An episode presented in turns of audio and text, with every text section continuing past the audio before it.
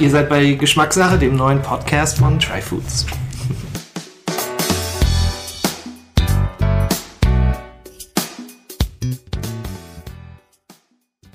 So, willkommen zurück zu Geschmackssache, dem Podcast von Tryfoods. Heute haben wir das spannende Thema Sake. Und ihr habt vielleicht schon ein bisschen gehört, ähm, Dagmar positioniert schon so ein paar Fläschchen hier jetzt vor uns, denn wir wollen jetzt ein bisschen Sake probieren. Jetzt haben wir viel über die Herstellung im ersten Teil gesprochen. Im zweiten wollen wir jetzt ein bisschen über die Anwendung von mhm. Sake sprechen und natürlich über das Probieren, ähm, aber auch nachher so ein bisschen über das Pairen von oder das Pairing Food und Sake Pairing.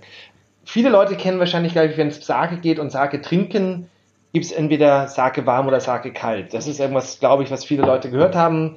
Vielleicht können wir da kurz sagen, wir haben jetzt hier kein Warmsake, ähm, aber vielleicht sag's mal, wann, wann oder welchen Sake trinkt man warm und welchen Sake trinkt man kalt? Sake ist, also grundsätzlich mal das Schöne bei Sake ist, im, im, äh, so ein kleiner Vorteil im, im Vergleich zu Wein ist, Sake hat eine ist sehr der Trinktemperatur. Man kann nicht jeden Sake zu jeder Temperatur trinken, zumindest ist es nicht, durch, durch, nicht empfehlenswert, aber äh, es ist meistens gibt es mehr als eine.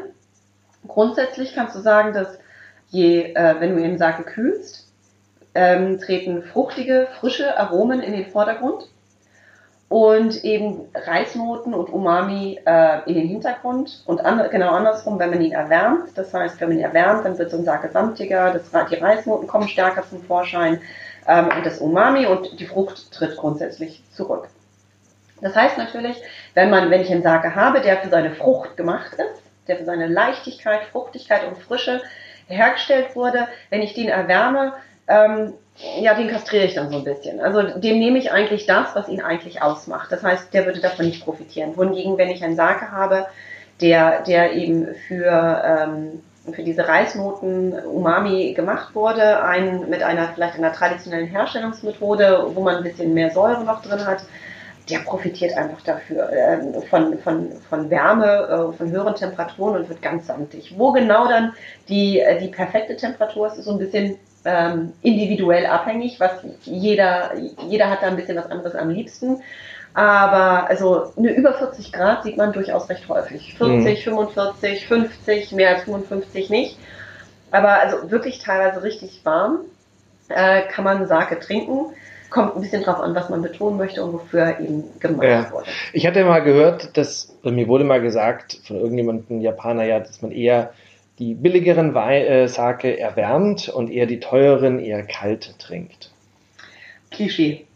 Natürlich äh, überdeckt es so ein bisschen, äh, wenn man ihn erwärmt, kann man äh, gewisse Fehlnoten im Zweifelsfall überdecken, aber das ist nicht der Grund. Also man kann nicht sagen, es gibt hervorragende Sake, äh, Premium, Premium-Sake, Sake besonderer Herkunft, die auch teilweise sehr hoch poliert sind, die man durchaus äh, warm trinken kann. Also ich würde da nicht kategorisch sagen, äh, qualitativ hochwertig immer kalt, äh, warm immer nur die, die günstigen. Das ist äh, mitnichten so. Ähm, es ist wirklich äh, abhängig vom Sake, wovon er profitiert. Und im Zweifelsfall einfach dann ausprobieren. Hm. Aber man kann, wie du schon sagst, wahrscheinlich eher, wenn man das Gefühl hat, eher Reis, eher Umami-Geschmack da, eher erwärmen. Wenn man den so probiert und sagt, oh, das ist eher ein bisschen was Blumiges, Florales, Fruchtiges, dann, dann tendenziell eher. Profitiert der auf jeden Fall mhm. eher von, von äh, Kühle. Wenn man natürlich einen Sparkling-Sarg oder sowas hat, den immer eiskalt. Ne? Also es bringt, es ist ähnlich wie ein Sekt oder ein Champagner, den würdest du auch nicht irgendwie ja, ja, bei Raumtemperatur genau, genau. oder warm trinken. Ja, ähm. Das Interessante bei Sake, das haben wir im ersten Teil bei der Herstellung nicht so besprochen, aber wir haben ja vor allem jetzt eher so über die klassischen Sake Stilistiken und Typen mhm. und Klassifikationen gesprochen. Da äh, außerhalb dieser Welt gibt es ja noch viele andere Sake-Typen, wo ja auch mit, mit Themen wie ähm, Reifung in Fässern gearbeitet wird, ähm, unterschiedliche besondere Hefearten benutzt werden, Sparkling, wo dann eben auch ähm, ähm ja, Kohlensäure hinzugesetzt wird, etc. Also die Welt ist noch vielfältiger, als die wir bisher schon versucht haben aufzumachen. Die, die, die, Welt, man kann im Prinzip, also um es vereinfacht zu sagen, sagt, die Welt ist so vielfältig wie die bei Wein. Mhm. Also das, was man bei Wein findet oder kennt, das findet man in Sake meistens auch recht häufig. Es gibt sie in, es gibt sie in süß, es gibt sie in trocken, es gibt sie in leicht, in körperreich, es gibt sie als Sparkling, es gibt sie als Dessert-Sake, gereift und jung und frisch. Die Welt ist genauso bunt wie die Welt ähm, beim Wein. Mhm. Okay, so, jetzt freue ich mich aber schon aufs Probieren. was, was probieren wir jetzt da mal? Ähm, ich habe einfach mal äh, eine, eine Reihe von Sage mitgebracht, absichtlich die, von denen ich, äh, die bei mir gerade zurzeit offen im Kühlschrank stehen. Nicht alle Sake sollte man eben kalt trinken, manche durchaus bei Raumtemperatur, nicht so, nicht so trotz äh, hebe ich sie immer im, im Kühlschrank auf.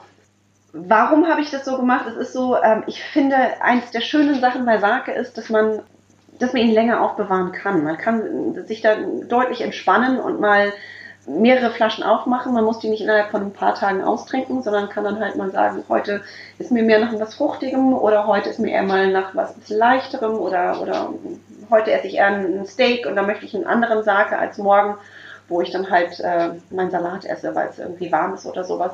Und da kann man dann mehrere Flaschen aufmachen und da ganz entspannt die über ein paar Wochen Okay, es ist also nicht so, weil, weil ich habe auch gehört, dass Sake zum Beispiel viel sensibler ist als Wein, was die Haltbarkeit angeht, dass man da aufpassen muss mit, mit man muss auf jeden Fall aufpassen, was die Lagerung anbetrifft. Sake äh, grundsätzlich sollte immer jung getrunken werden, das ist so die Faustregel.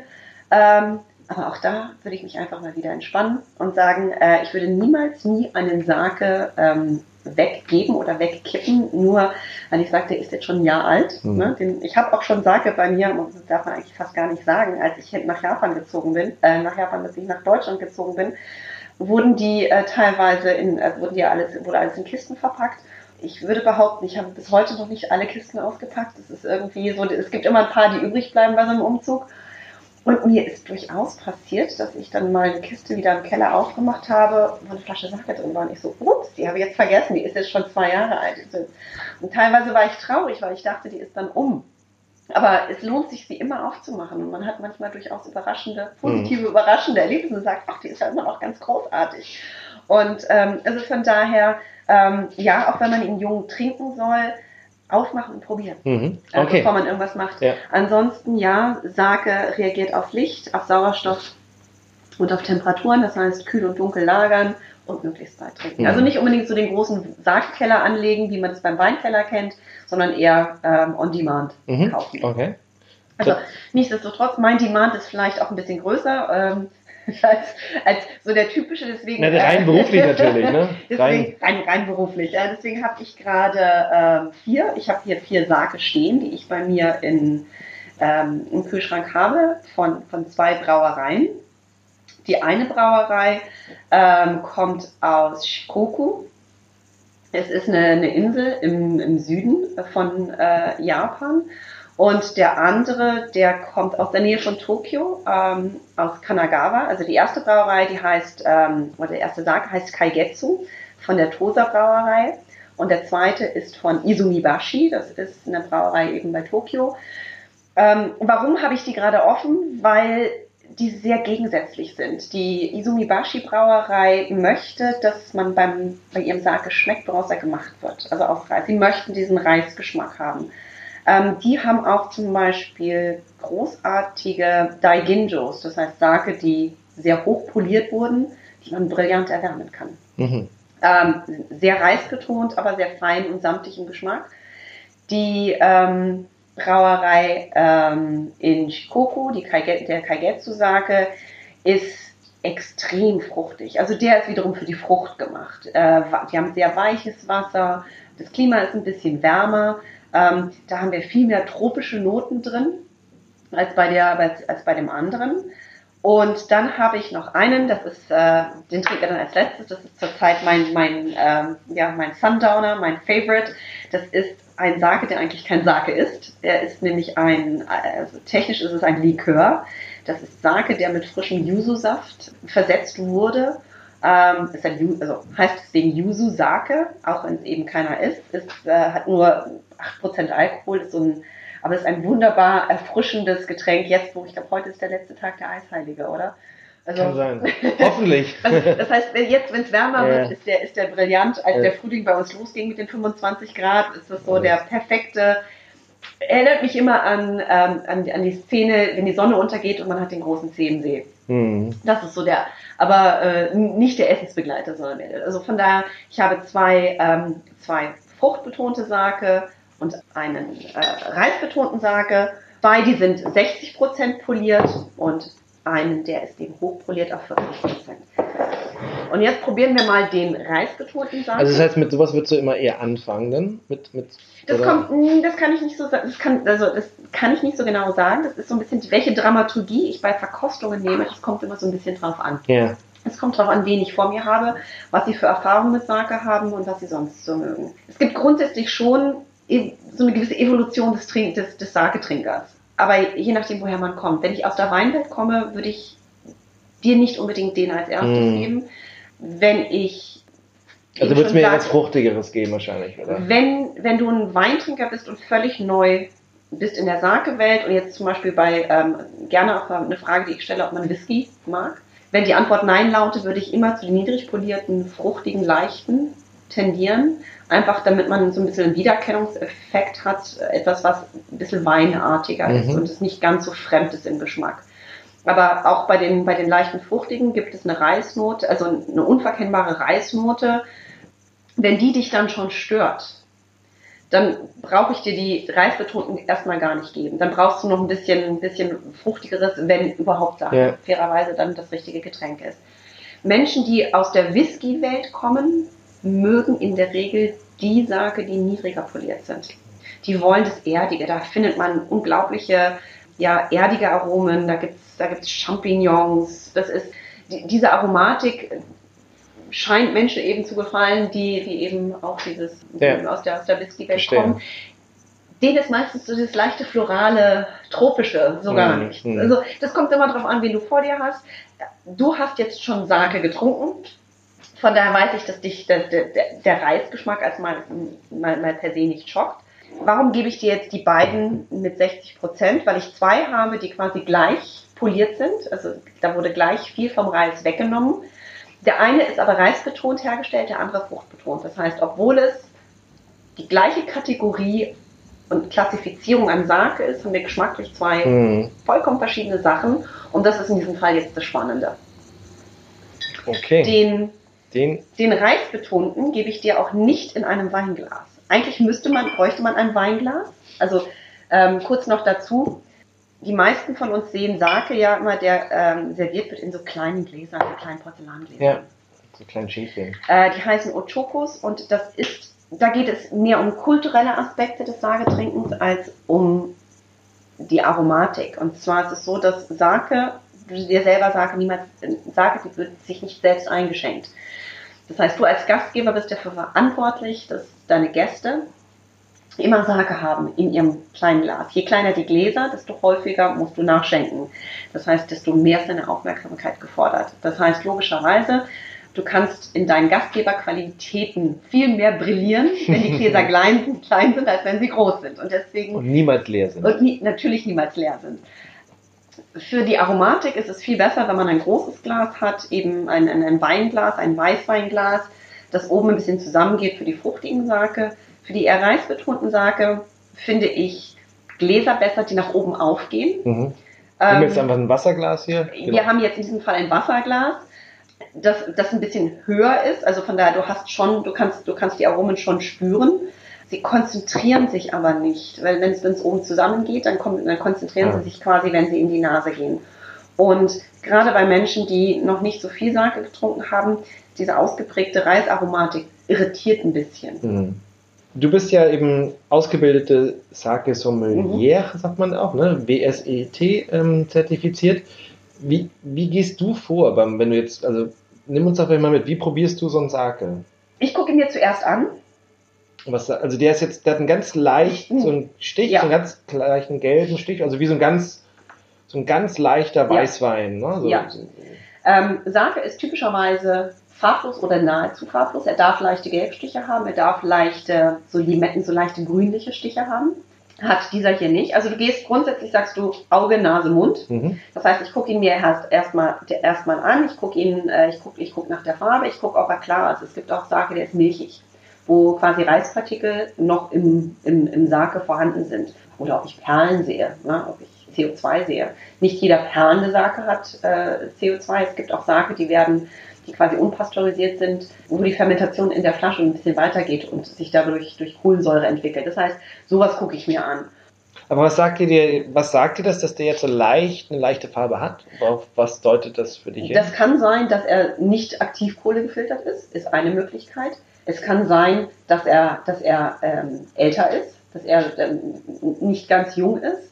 Wenn er gelber wäre, würde ich behaupten, dass er, dass er um ist. Also ist, wäre meine Vermutung, dass er wahrscheinlich ähm, oxidative Noten hat und äh, im Zweifelsfall auch zu viele. Ähm, das ist das, was dir eine Farbe sagen kann. Mhm, mhm. Also wenn du zum Beispiel Aktivkohle filterst, das ist eine Postproduktions, ein, ein optionaler Postproduktionsschnitt, nicht jeder, nicht jeder, nicht jeder Brauer macht es, wird in der Regel dem, dem Sarg auch die Farbe genommen. Mhm. Und dann hast du einen dann komplett klaren, durchsichtigen, weißen, farblosen Ja, ja. Aber wenn du dann, und das nächste, das nächste riechst du quasi, Mhm. riechst du rein. Und hier hast du einen recht typischen Sarggeruch. Du riechst, dass der, also du hast mehr Reisnoten, Mhm. als dass du Frucht hast. Also ich würde fast auch sagen, ich habe was Pilziges. Mhm. Champignons ist etwas äh, ganz typisches bei einem, bei einem, bei einem Junmai, bei einem Junmai-Schuh, bei einem Junmai-Sake. Also du hast hier diese Reisaromen, du hast hier diese, diese, diese, diese diesen, mich, ich finde, ich finde es sehr, mich erinnert das immer an so einen Wald, Mhm. einen Waldspaziergang. Ich habe die, ich habe diese erdigen ähm, Noten, diese Champignons. Ich äh, rieche den Reis. Ich rie- rieche aber auch eine, eine, eine frische Note, die mich eben an sowas wie Joghurt erinnert. Innen Ja. drin. Ja. Und das Aber es sind ja auch alles so Ferment, also Joghurt oder leichte Fermentierungs- oder Fermentationsnoten, die man ne? Joghurt ist etwas ganz Typisches. Äh, oder, oder das in die Sahne geht, also irgendwelche laktischen Noten, das kann auch irgendwie Frischkäse sein oder sowas. Das, ist, das, sind, ähm, das sind Töne, die bekommst du, wenn du bei, bei Sake, die weniger hochpoliert sind. Die sind da sehr, sehr typisch. Das ist eben ein Indiz dafür, dass du, dass du wenig poliert hast, dass du viel noch ähm, Reis, Reisgeschmack hast, dass du Umami erwarten kannst. Das ist absolut typisch für, für, Mhm. für, für so einen Poliergrad. Mhm. Wenn du ihn jetzt äh, trinkst, merkst du, als erste, was ich merke, ist, dass er sehr leicht ist.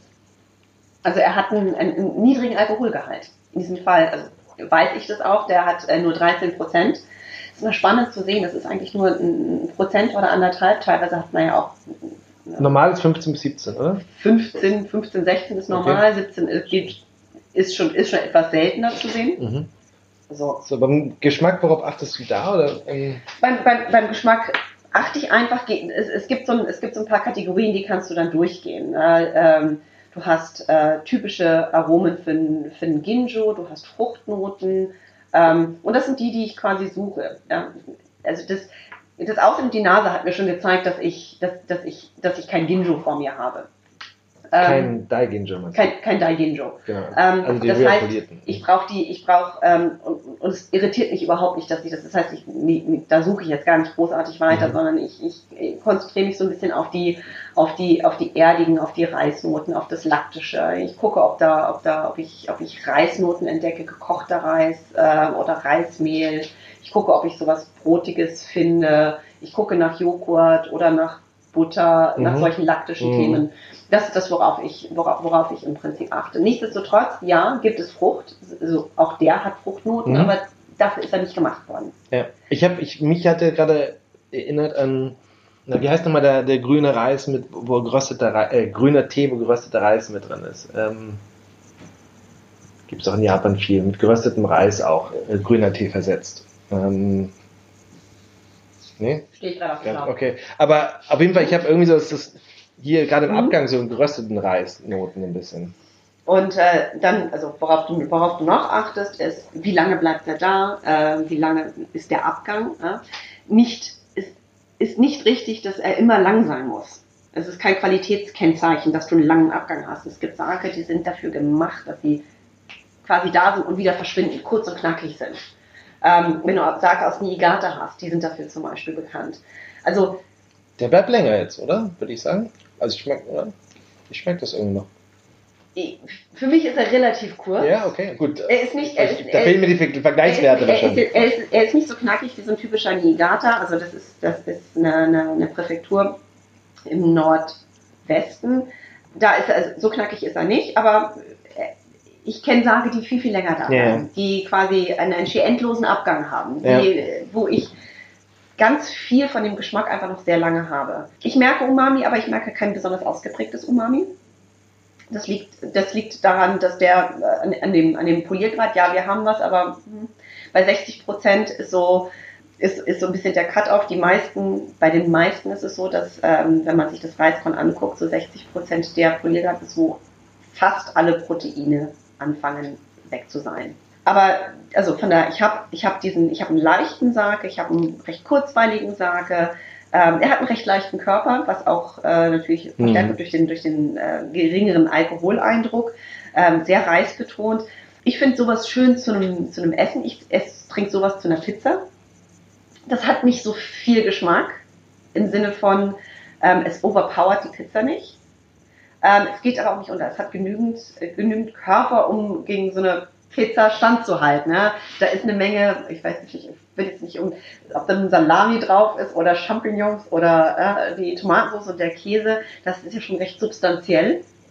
Ähm, da finde ich halt, kann der aber gut mithalten und gerade weil der jetzt hier relativ leicht ist, kann man den so schön mit dazu Ja. nehmen. Und ein bisschen Säure hat er ja auch, also, ne? Oder Ja, aber nicht viel. aber nicht viel. nee. Nicht, nicht ausgeprägt. Ähm, Ähm, Sake hat generell relativ wenig Säure.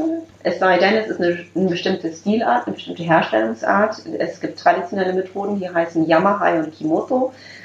Die haben deutlich mehr Säure, ausgeprägtere Säure, aber ansonsten ist Sake echt entspannt, was das Thema Säure anbetrifft, was ihn eben auch zu einem ähm, sehr guten Partner macht. Eben. Das heißt, da wo die, die Säure von einem Wein eventuell in die Quere kommt, ist Sake äh, eine, eine, eine echte Alternative. hm. Sake zu einer schönen, knackigen Vinaigrette schmeckt großartig. So, dagegen aber, solange wir diesen, solange wir diesen Sake noch im, im, im, im, im Mund und in den Gedanken haben, kommt jetzt quasi Der andere auch Der mit dem andere, gleichen Poliergrad aus der anderen. Brauerei. aus einer anderen Brauerei, aus einer komplett anderen Region, komplett anders hergestellt. Und den trinken wir jetzt aus dem Weinglas. Den trinken wir aus einem Weinglas. Ja, der hat natürlich auch Reis, aber der hat etwas mehr Frucht als der erste. Auch der hat so einen leichten gelblichen Einschlag. Also auch der ist nicht, das sieht man immer gut, wenn man das gegen, gegen ein weißen, weißes Papier oder ein weißes Tischblatt oder sowas hält.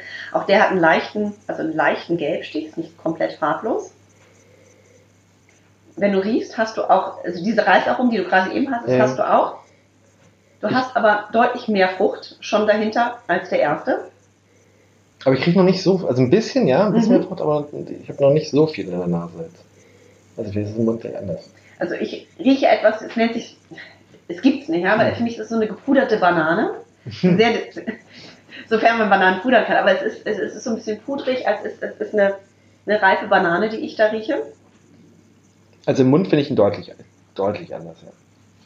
Deutlich anders. Viel fruchtbetonter. Also da würde ich jetzt auch sagen, ich weiß nicht, ob das wirklich so, aber ich habe das Gefühl, dass da ein bisschen mehr Säure auch im Spiel ist. Mhm. Ähm, also er wirkt frischer Ja. so. Er ist Ja. frischer, er ist, was natürlich auch- Knackiger so ein bisschen. knackiger. Es ist ein bisschen die, diese Fruchtbetontheit, Ja. die er hat im. Vergleich zu dem anderen, der ganz klar dafür gemacht wurde, ich soll darstellen, dass es aus Reis gemacht wurde.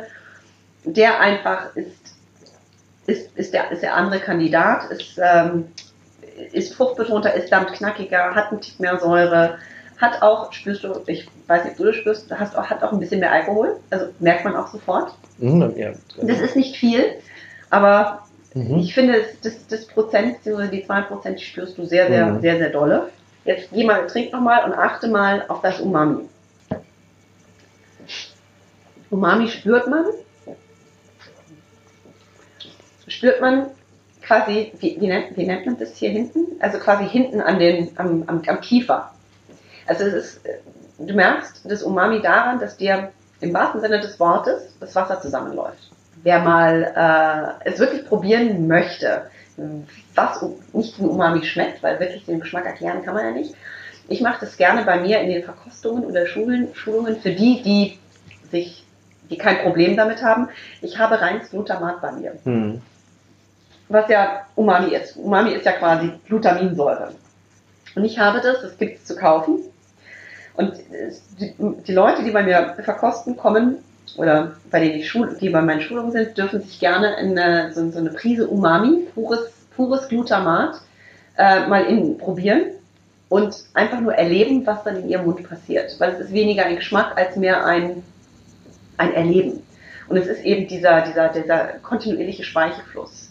Es ist Wahnsinn, was, was, was Glutamat mit seinem Mund macht. Aber eben mal um rauszufinden, was passiert, wenn ich also eben reines Umami habe, reines, rein, reines Glutamat. Wie reagiert mein Körper? Woran erkenne ich das? Wie weiß ich wirklich, ob ich jetzt viel oder wenig ähm, Umami vor mir habe? Äh, man spürt eben hinten am Kiefer, wenn da, wenn da das, das, das Wasser im Munde zusammenläuft. Je länger das läuft, desto mehr Umami habe ich vor mir.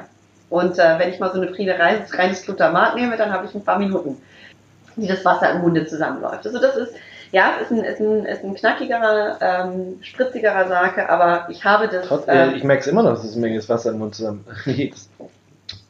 Jetzt kannst du dir vorstellen, was passiert, wenn du, wenn du eine richtige Umami-Bombe hast, ja. wenn du so einen, so einen, so einen ähm, Sake hast mit einer traditionellen Herstellungsmethode, ein Kimoto, der dafür gemacht wurde, eben Umami zu haben, und wenn du den dann noch ein bisschen erwärmst, dann äh, geht's richtig los. Ja, es ist wirklich interessant bei dem, weil man im ersten Moment hätte ich jetzt tatsächlich nicht irgendwie Umami gesagt, weil es vielleicht diese Reisnoten fehlen, die man normal vielleicht auch assoziiert dann wieder. Mhm.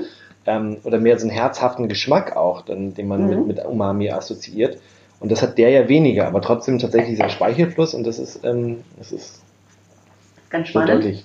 Ähm, man geteilt, also wie auch immer man, man, man zum Thema Glutamat oder nicht, das, das ist ja eigentlich so, so steht, aber ganz spannend ist, dass Heston Blumenthal macht in, in England, ich weiß nicht, ob sie nur ob sie, ob sie es quasi nur testen oder schon implementieren, den Fokus in Seniorenheimen, das Essen mit mhm. Umami anzureichern. Mhm. Weil im Alter bei den älteren Herrschaften der Speichelfluss abnimmt und aus dem Grund sie keinen Appetit mehr haben, nicht mehr essen und quasi abmagern.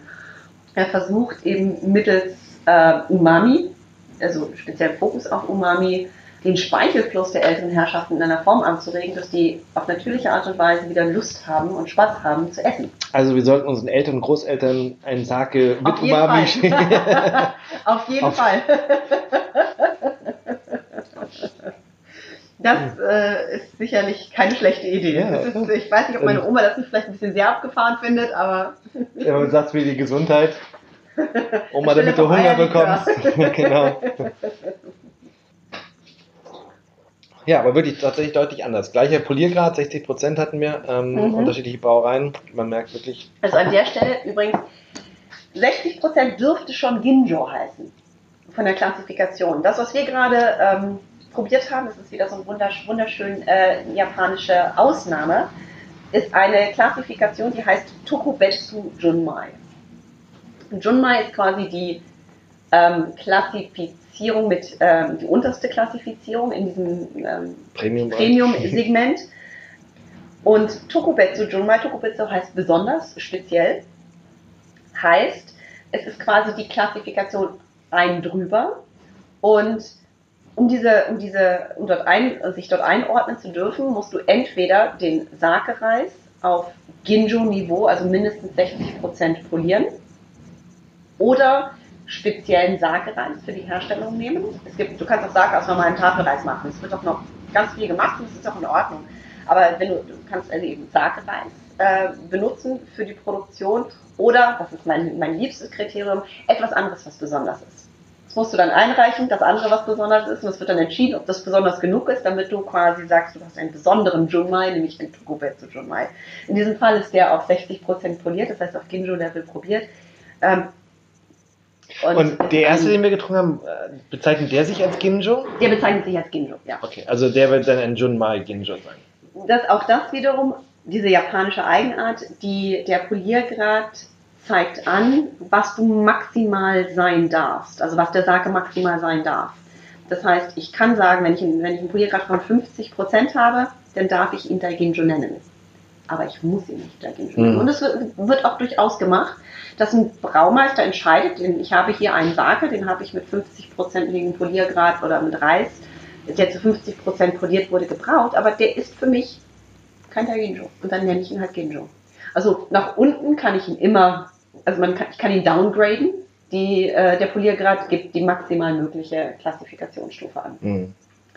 Ähm, nein, also das ist ein äh, besonderer Junmai, eben weil der auf Ginjo-Level poliert wurde, aber Ähm, trotzdem hat eine äh, ne Menge Umami, eine Menge Reis. Es ist wenig, relativ wenig von diesen typischen Ginju-Aromen, wo wir dann bei wo wir dann auch teilweise bei Bubblegum sind oder Banane, eben Melone. Das sind so typische Ginju-Aromen, die wir jetzt eher finden, nämlich in einem Sake, der ist auf 40% poliert. Ein ganz kleinen Stück Wasser rein. Und auch von der Brauerei, die eher fruchtbetont arbeitet. Die gleiche Brauerei, genau, die gleiche Brauerei wie der, der äh, den wir gerade mit 60 Prozent hatten. Der ist jetzt heller. Ganz, ganz, ganz, oder? Ganz, ganz, ganz, ganz bisschen Gelbstich, aber weniger. Auch da, ja, er ist nicht ganz farblos, er hat einen leichten Gelbstich. Oh ja, das, also hier riecht man jetzt Frucht. Ähm, Sehr süße Frucht. Irgendwie. Komplett, also ähm, das ist so ein bisschen Bubblegum jetzt hier. Ja. Das ist, das ist einfach, das ist jetzt der, der, der, der Fruchtsalat, das ist der, das ist die Fruchtbombe, das ist ähm, ganz logisch, der ist auf 40 Prozent runterpoliert, 60 Prozent sind, sind, sind weggekommen.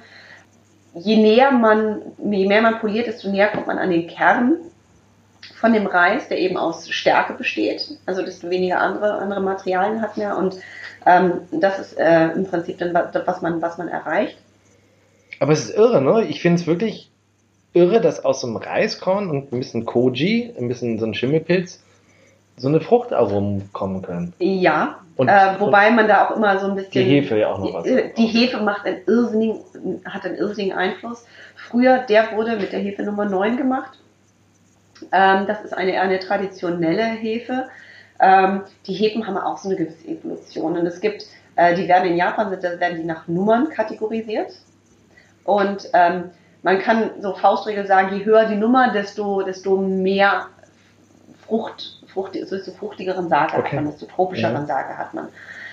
Natürlich kann man mit der traditionellen Hefen auch das erhalten, was du jetzt im Glas hast, offensichtlich. Ja. Den Beweis halten wir gerade in der Hand, aber es ist natürlich, es gibt Hefen, die, äh, das ist eben Hefe Nummer 9, es gibt äh, eine Hefe, die heißt 14 oder 18 oder 1801, die eigentlich per se schon relativ äh, tropische Aromen kreieren und äh, es einfacher machen würden, diese, diese, diesen, diesen, diese, diese gibt Frucht es, zu bekommen. Gibt es das Thema Spontanvergärung beim Sake? Also dass Leute eben nicht irgendwie Hefesporen. Gibt es, gibt es, mhm. gibt es auf jeden Fall.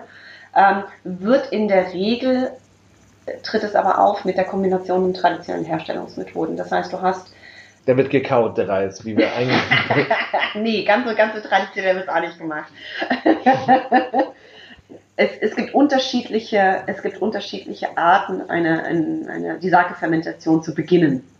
Es gibt so eine Art Starterkultur. Und äh, es gibt eben eine sehr traditionelle oder traditionelle Form dieser Starterkultur, wo die Milchsäure für die Fermentation auf natürliche Art und Weise entsteht. Wohingegen die modernen Methoden, die ähm, seit Anfang des 20. Jahrhunderts im Prinzip in, in, in Benutzung sind, erfunden wurden, 1909, 1910 wurden die erfunden, ähm, wo die Milchsäure zugegeben wird.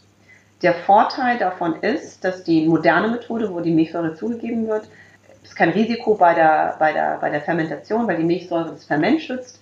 Es geht schneller, es dauert nur zwei Wochen, diese Starterkultur, wohingegen früher brauchte man ungefähr vier Wochen. Da wird aber in der Regel auch die Hefe zugegeben. Ja, da, da, macht es relativ wenig Sinn, dann darauf zu warten, dass dann irgendwann die Hefe da reinfällt, weil man hat eh nur äh, einen relativ, relativ kleinen Zeitrahmen. Bei den traditionellen Methoden, also wenn man Spontanvergärung hat, dann hat man in der Regel diese traditionelle Herstellung, die vier Wochen dauert, bis sich, bis sich genügend äh, genügend Hefen äh, und Milchsäure gebildet hat, dass man quasi das Hauptferment ansetzen kann. Und da gibt es durchaus die Tatsache, dass man sagt, es fällt, es fällt vom Dach, was vom Dach fällt. Also komplett andere, komplett andere, an, anderer Sake im Glas, Fruchtaromen, ähm, tropische Früchte, die dir in, Total. In, in, die, in die Nase springen die riechst du schon von relativ weit weg. Also du hast eine unglaubliche Intensität in der Nase. Das ist ähm, aber zum Beispiel kein Sake, da würde ich mir jetzt kein Steak vorstellen.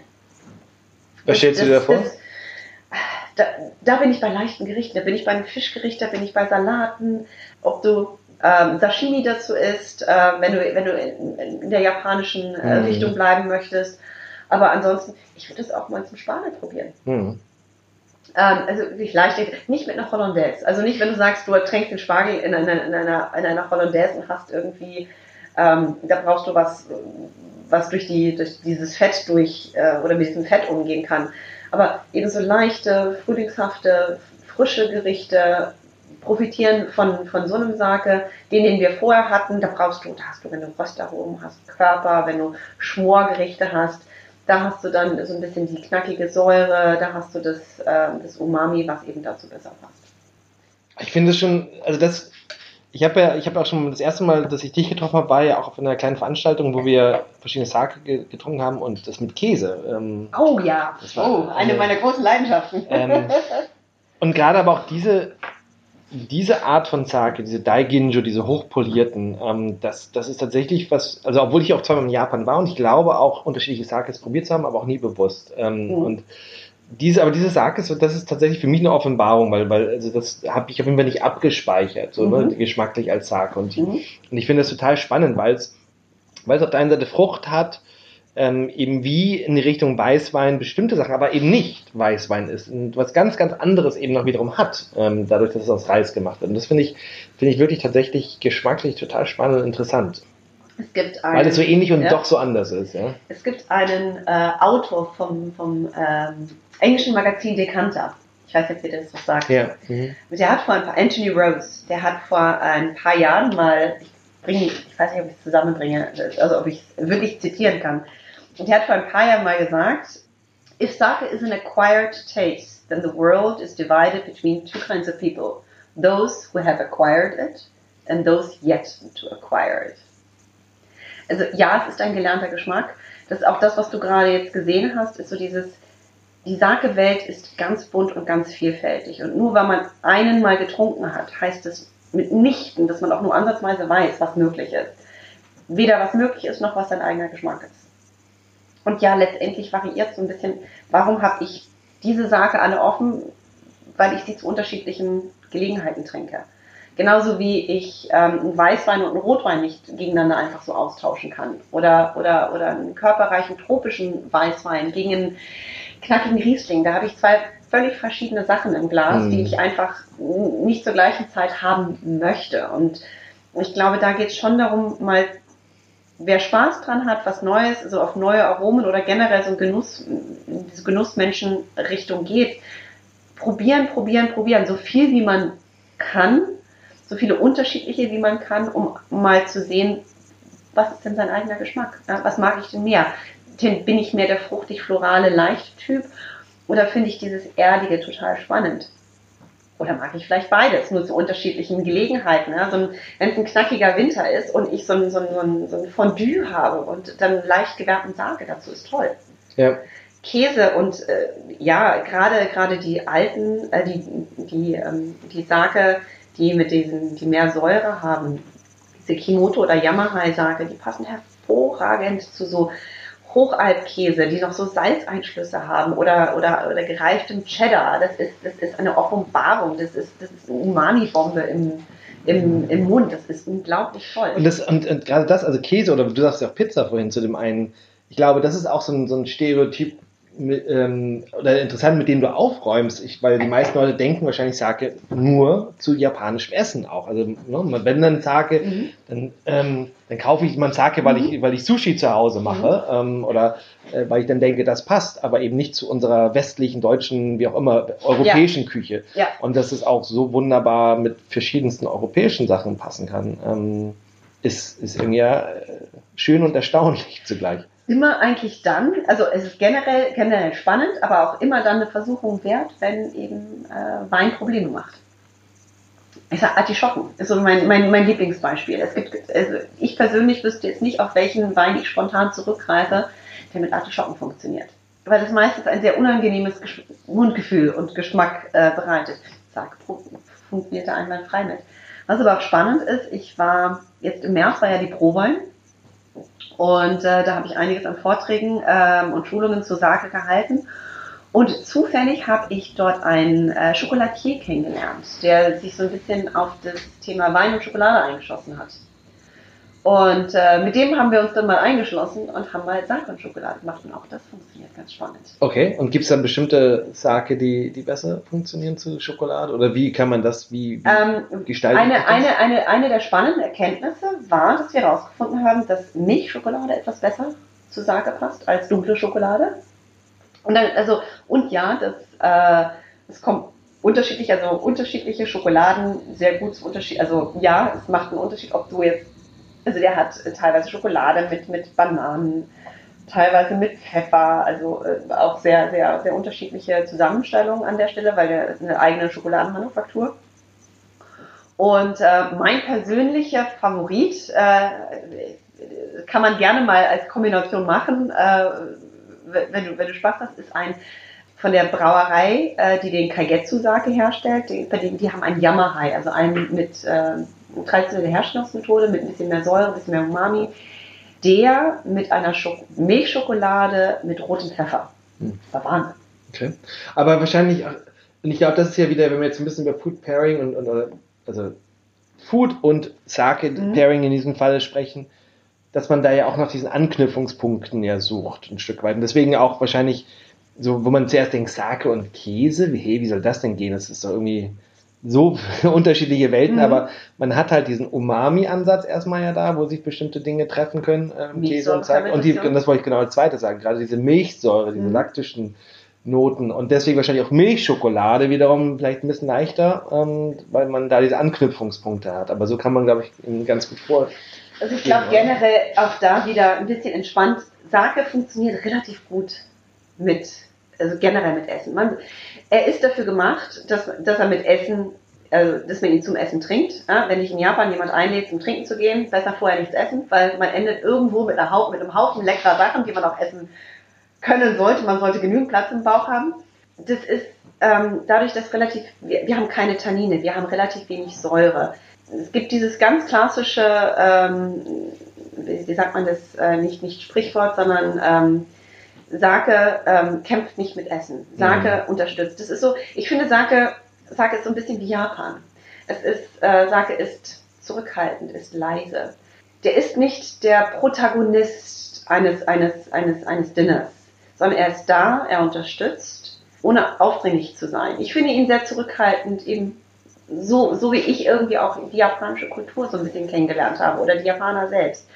Und, äh, Nicht die sicher- Rampensau. Es ist auf gar Nicht wie so ein dicker Bordeaux, der sagt, hier bin ich. Oder irgendwie so ein Napa Valley, so ein, boah, hier komme ich. nicht, nicht, nicht im geringsten. Ähm, das ist so, er ist da und er unterstützt und äh, er ist relativ entspannt Ja. in, der, in, den, in, den, in dem Pairing. Natürlich gibt es, gibt es Momente, wo du sagst, wow, der ist jetzt besser als der andere. Ist dann aber der erste schlechter. Ah, So viel auch nicht. Also es ist nicht so, dass du sagst, oh, das geht gar nicht. Ähm, das hast du eigentlich selten und ähm, du hast auch in der Regel gar nicht so ein, in so einer Isakaya so, so ein riesen Menü. Da gibt es ein paar Sake und einen davon nimmst du. Und da ist jetzt nicht Und so der muss dann ja, Isakaya ist ja eben, ich sag mal so ein bisschen so die Tapas-Bar, also man hat ja, Ja. viele, man ist ja viel, sehr unterschiedliche Sachen dann Ja. nebeneinander, ne? Und deswegen muss man wahrscheinlich auch was haben, was dann, genau, mit verschiedenen Sachen funktioniert. Und äh, von daher, ja, natürlich kann man das auf die Spitze treiben, im Sinne Mhm. von, das, was, passt besonders gut und wo hat man so den, das Maximum an Geschmackserlebnis. Heißt es aber, dass wenn man ein Gericht hat, was jetzt nicht dem, der perfekte Partner ist, ähm, wobei man die Frage, die Frage dahingestellt sein kann, ob es nur den einen perfekten Partner gibt, Kann man mal Menschen ja auch fragen. ist es, ist es so ein bisschen. oh, jetzt wird sehr philosophisch. Also von daher die Antwort ist nein. Natürlich eben gibt es körperreichere und leichtere. Ähm, und ich glaube, das versteht sich von selbst, dass wenn ich, äh, dass wenn ich eben so einen Schmorbraten oder so ein Steak, äh, frisch gegrilltes habe, dass ich dazu nicht was ganz was leichtes, delikates trinke. Das ist, glaube ich, jedem klar. Hm. Sondern dass der im Prinzip da untergeht, sondern dass man da so ein bisschen die, die, das Kräfteverhältnis stimmen sollte. Alles andere, die ähm, vertraue ich extrem auf die Jungs und Mädels in den Restaurants, auf die Sommeliers, die das dann quasi die Feinabstimmung für dich machen können, die dir alles Gute empfehlen können. Aber für zu Hause mal am Ende vom Tag entspannen, zurücksetzen und genießen und ähm, Ja, das finde ich auch super, weil ich glaube, ich hatte auch eingangs gesagt, dass, das, dass man das Gefühl hat, es ist so ein bisschen, Sake ist sehr geheimnisvoll oder es ist so komplex.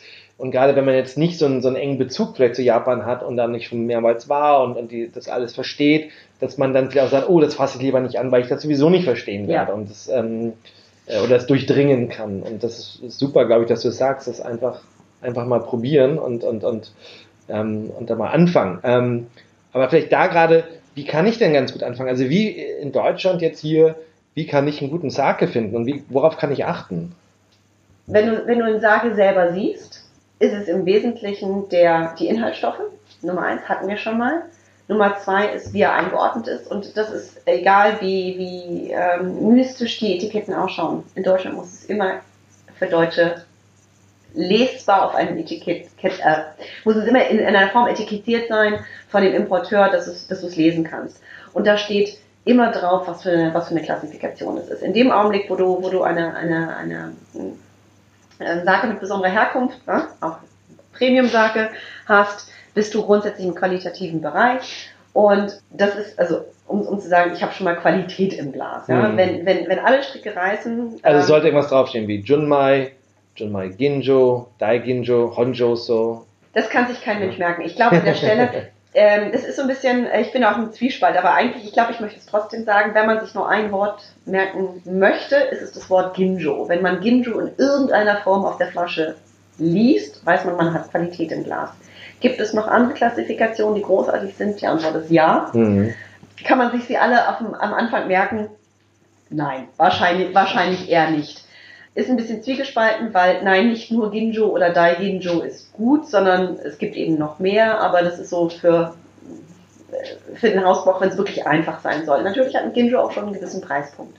Von daher man, es sollte eine Klassifikation draufstehen, es sollte ein, ein, Poliergrad draufstehen, dann hat man meistens auch schon eine gewisse Klassifikation ähm, mhm. implizit mit drin. Und ansonsten probieren.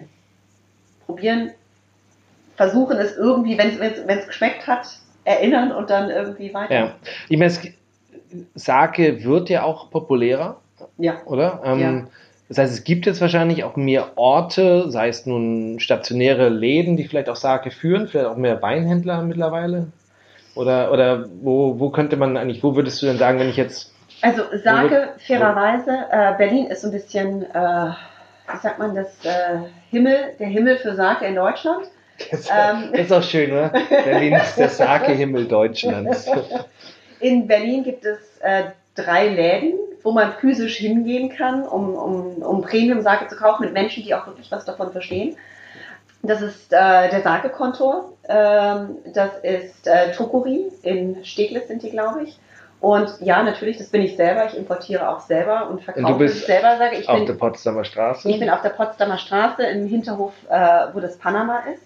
Also von daher ja, Heaven on Earth, was Sake anbetrifft, ist definitiv Berlin weil man dort physisch hingehen kann, mit den Leuten reden, also mit, mit den einzelnen Importeuren reden kann. Sowohl die Susanne vom, vom Sake-Kontor weiß, äh, was sie erzählt, als auch der Max vom Tokori. Da ist man auf jeden Fall äh, grundsätzlich gut beraten und sollte sich dann auch beraten lassen, also die Gelegenheit nutzen. Ansonsten ja, fairerweise ist das so ein bisschen, ähm, gibt Sake eigentlich fast nur online. Mhm. Es gibt in München, weiß ich, gibt, dass es, dass es Sake-Händler gibt. Oder Düsseldorf doch bestimmt auch, oder? Garan garantiert, äh, mhm. garantiert. Inwiefern da immer die Beratung so ist, das kann ich, yeah, muss ich fairerweise sagen, weiß ich nicht so genau. Ähm, weil das viele, viele Händler sind, die auch Sake führen, die auch durchaus guten Sake führen. Inwiefern sie damit über Sake beraten können, sagen kann, was schmeckt dir, was schmeckt dir nicht, woher kommst du, was schmeckt dir beim Wein, was schmeckt dir bei Spirituosen und wenn ich das Ganze höre, dann weiß ich irgendwann, in welche Richtung ja, ich dir was empfehlen würde. Ja. Aber ich fand es interessant, das hattest du ja, ich glaube, im ersten Teil gesagt, dieses Thema, nee, jetzt hast du am Anfang des zweiten Teils mhm. gesagt, vom Wein kommend eher vielleicht die fruchtigen Noten, wenn man Whisky mag, eher ja, die, auch das Erdige vielleicht, Reisnoten, das, das ist auf jeden Fall schon mal, finde ich, eine gute, gute Unterteilung, wo man sich so ein bisschen rantasten kann, auf jeden Fall schon mal. Und ähm, von daher, ja, es gibt dedizierte Sake-Importeure, die in der Regel auch Online-Shops haben. Das sind auch die, die wiederum manche von den Online-Asia-Läden beliefern. Von daher ist man bei denen eigentlich grundsätzlich an einer guten Adresse. Und ja, da, da stecken Leute dahinter, die einfach wissen, was sie tun, ähm, die die Brauereien kennen, die den Sake kennen, die sich in dem Thema ein bisschen auskennen und die in der Regel eigentlich auch beraten können ja. sollten. Ähm, über Preise haben wir schon gesprochen, das Sake halt schon. Ähm, auch ein, ein preislich höher gesetztes Produkt ist, ähm, weil es natürlich eben auch, wie wir eingangs ja gesagt haben, einfach so viel Zeit, so viel Aufwand etc. folgt und man muss ihn auch nach Deutschland kriegen. Ähm, aber was muss ich denn so, was muss ich in die Hand nehmen, um, um denn so einen aus der Premium-Kategorie mir kaufen zu können? Ich sag mal, Faustregel würde ich sagen, Ende 20 geht's los. Für eine große, Für eine, für, eine, für, eine, für eine 720, oh, das ist eine schöne Geschichte. Ja.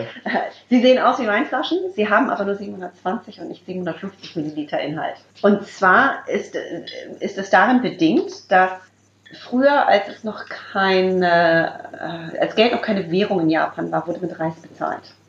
Und irgendwann musst du das natürlich auch irgendwie ähm, normieren, ja? die, die, die Reismenge für deine sechs Eier, fünf Hühner oder wie auch immer. Und das Maß, was eingeführt wurde, um Reis zu messen, das heißt Masu, äh, das sind 180 Milliliter. Es ist ein kleines Holzkästchen, das haben viele manchmal auch schon gesehen. Manchmal wird der Sake darin auch serviert. Und ähm, seit dem Tag ist eigentlich so, dass, oder dem Tag seit dieser Zeit, ist es so, dass in Japan alles, was mit Reis zu tun hat, immer in 180 Milliliter gemessen wird. Selbst wenn man mal, sollte man einen Reiskocher zu Hause haben, der aus Japan stammt, selbst der, der, der Becher für den, für, dieses, für, die, für den Reis sind 180 Milliliter, obwohl das normale, der normale Cup in Japan 200 sind. Alles, ich habe jetzt gerade im Kopf mal so durch, also 720, ja stimmt, viermal. Viermal Reis. äh, viermal Reis. Viermal, vier, vier, vier, vier Masu sind eben, ist eben eine Sakeflasche. Die Magnum sind 1800, sind also 10. Ähm, es ist alles immer durch 180 Milliliter teilbar in irgendeiner Art und Weise. Also die große Flasche, die 720 Milliliter Flasche, da ist man dann schon bei, bei, ja, ist man bei Ende 30. Nach oben offen gibt es natürlich keine Grenzen. Auch da gibt es die abgefahrenen Sake, die irgendwo auf dem Meeresgrund Grund gealtert wurden. Und ähm, aber ich sag mal so vernünftige, vernünftig normal bepreist, also und dass man das jetzt oh, bitte nicht bitte nicht falsch verstehen, aber zwischen Ende 30 und ich sag mal um, um die 80 Euro ist, ist, ist eine Spanne, vielleicht noch bis 100, die so, die so normal ist eigentlich, mhm. wo man sagt, je nachdem, äh, wie weit es poliert ist, ja, kann man auch schon mal 70, 80, 85 Euro zahlen. Für einen Sake, der irgendwie 35 oder 23 Prozent nur noch übrig hat, das ist so die, das ist, das ist so die, hm. die Range. Aber es gibt ja auch viele Sakes, auch gerade wenn man vielleicht am Anfang noch nicht sicher ist, mag man das, dass man die eben auch in diesen kleineren Gebinden dann mal, ne? Viele in 180er oder 180er ist noch nicht ganz so, noch nicht ganz üblich. Drei, also gibt es, es ist verhältnismäßig teuer, aber ähm, die 300er sind schöne Größen. wenn man, wenn man mal so ein 300 finde ich ist eine, ist eine nette Größe für ein Abendessen zu zweit oder sowas oder um mal zu probieren, mit, mit vier Leuten mal probiert, ist so eine, so eine 180 Milliliter, äh, 300 Milliliter Flasche eigentlich ganz schön. Ja, sind, sind, äh, sind interessanter. Wenn man sagt, man, man, man möchte sich erstmal durchprobieren, mhm. auf jeden Fall. Generell, je mehr, desto besser man probiert, weil je mehr man probiert, desto mehr weiß man, wonach man sucht. Je mehr kann man auch für sich artikulieren, was gefällt mir, was gefällt mir nicht. Desto mehr kann ich den Geschmack, den ich erfahre, irgendwann in Worte fassen.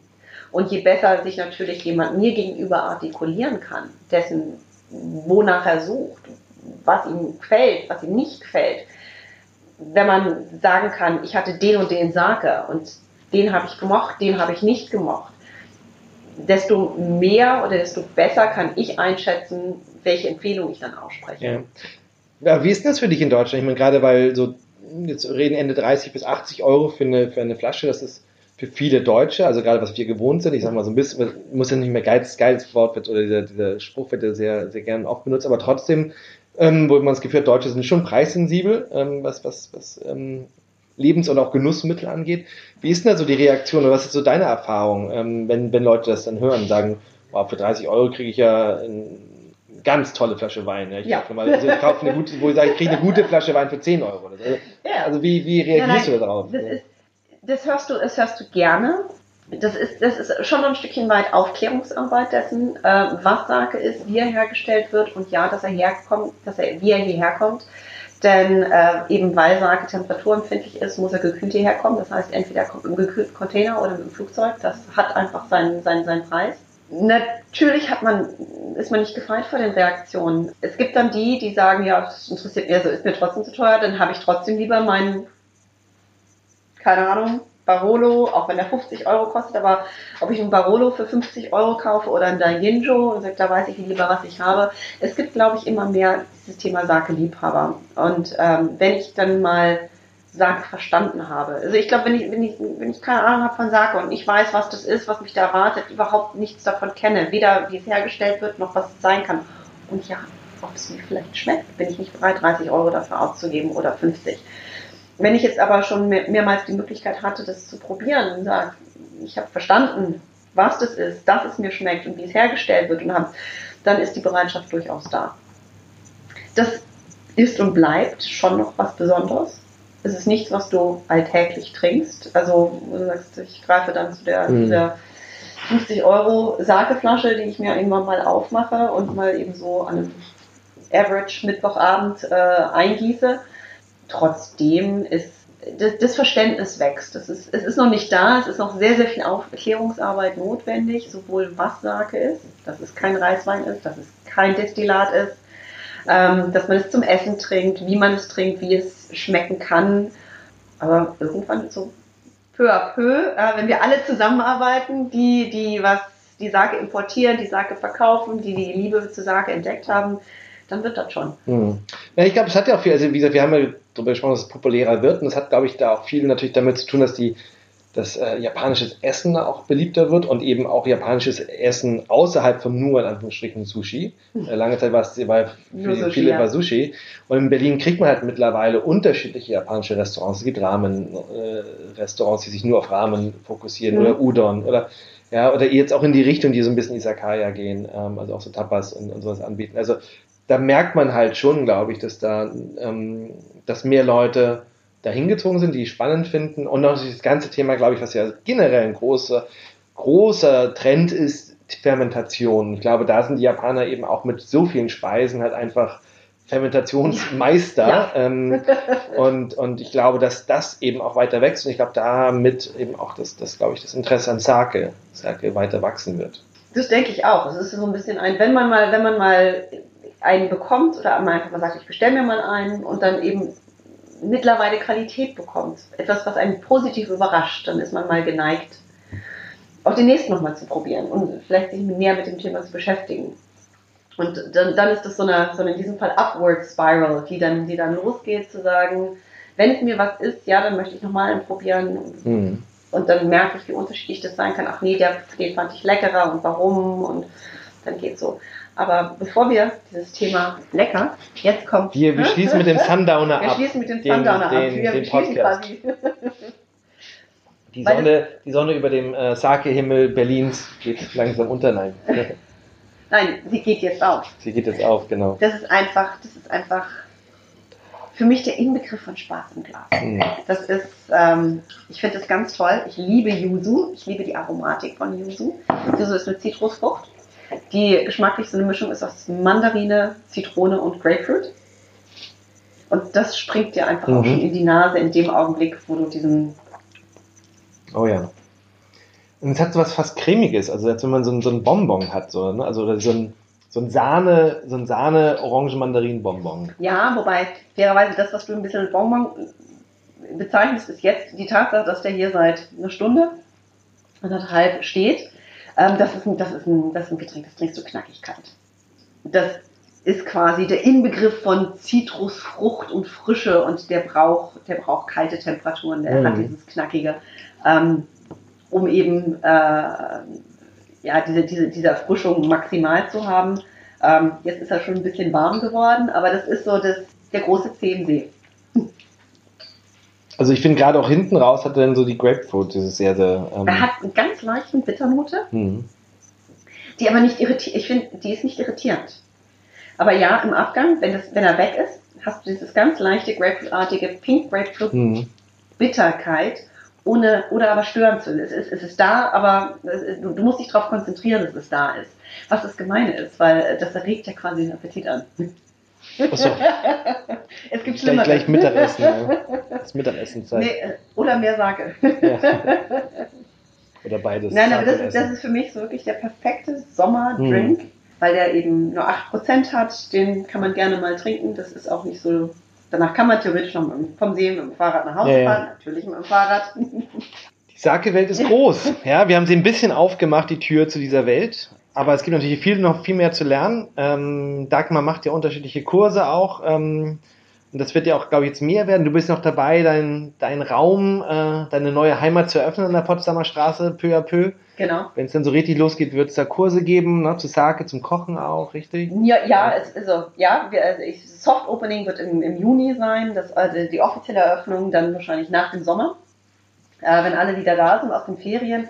Nihon Mono ist so eine, ist so eine Welt, ist quasi Japan im Glas und auf dem Teller. Es ist wirklich 360 Grad kulinarisches Japan. Es gibt ähm, es gibt Ausbildungen und Kurse zum Thema traditionelle japanische Küche. Ähm, es gibt Sake-Verkostungen, Sake, richtige Sake-Kurse. Es gibt Schulungen äh, vom BSIT für Sake. Es gibt natürlich Sake zu kaufen.